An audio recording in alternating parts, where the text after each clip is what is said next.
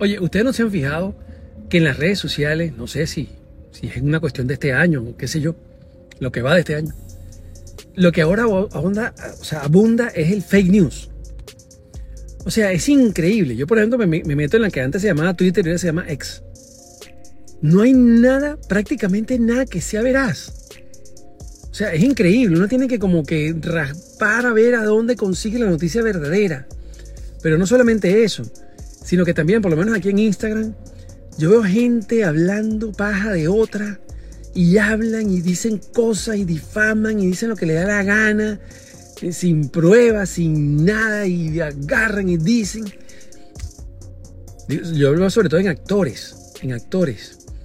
Denuncian a los actores de Hollywood, hicieron esto, hicieron lo otro, y sin ninguna prueba, nada. Es increíble. O sea, ¿en qué nos estamos convirtiendo? O sea, si a mí se me ocurre decir, por ejemplo, que, no sé, Jennifer Aniston es hombre.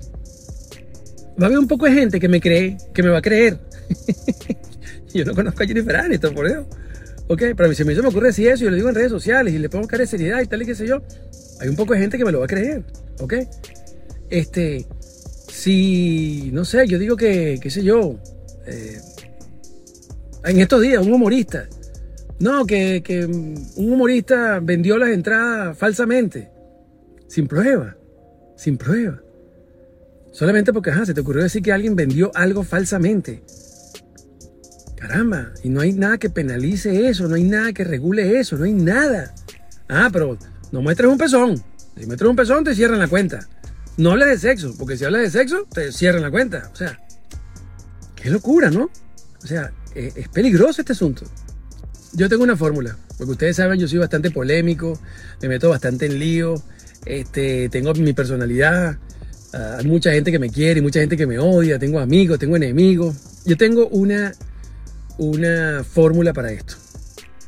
No le paro, no le paro a nada, no le paro a nada y sigo adelante y sigo en mi trabajo y me importa nada y si me desprestigia me vuelvo a levantar y si me adula o cosas me vuelvo a levantar también o sea no no no como con el tema de las redes sociales porque definitivamente entiendo que todo es tan superficial, tan banal y dura tan poco que realmente no tiene ningún sentido. Pero eso me ha costado a mí aprenderlo más de 12 años de mi vida. Yo me imagino a las personas que empiezan o que no tienen tanta experiencia, cómo deben sufrir. Lo cierto es que debemos entender que el rechazo forma parte de la vida, que la crítica forma parte de la vida, que los enemigos forman parte de la vida que la gente que no te quiere, ni te quiere bien, ni quieren que tú seas feliz, forma parte de la vida.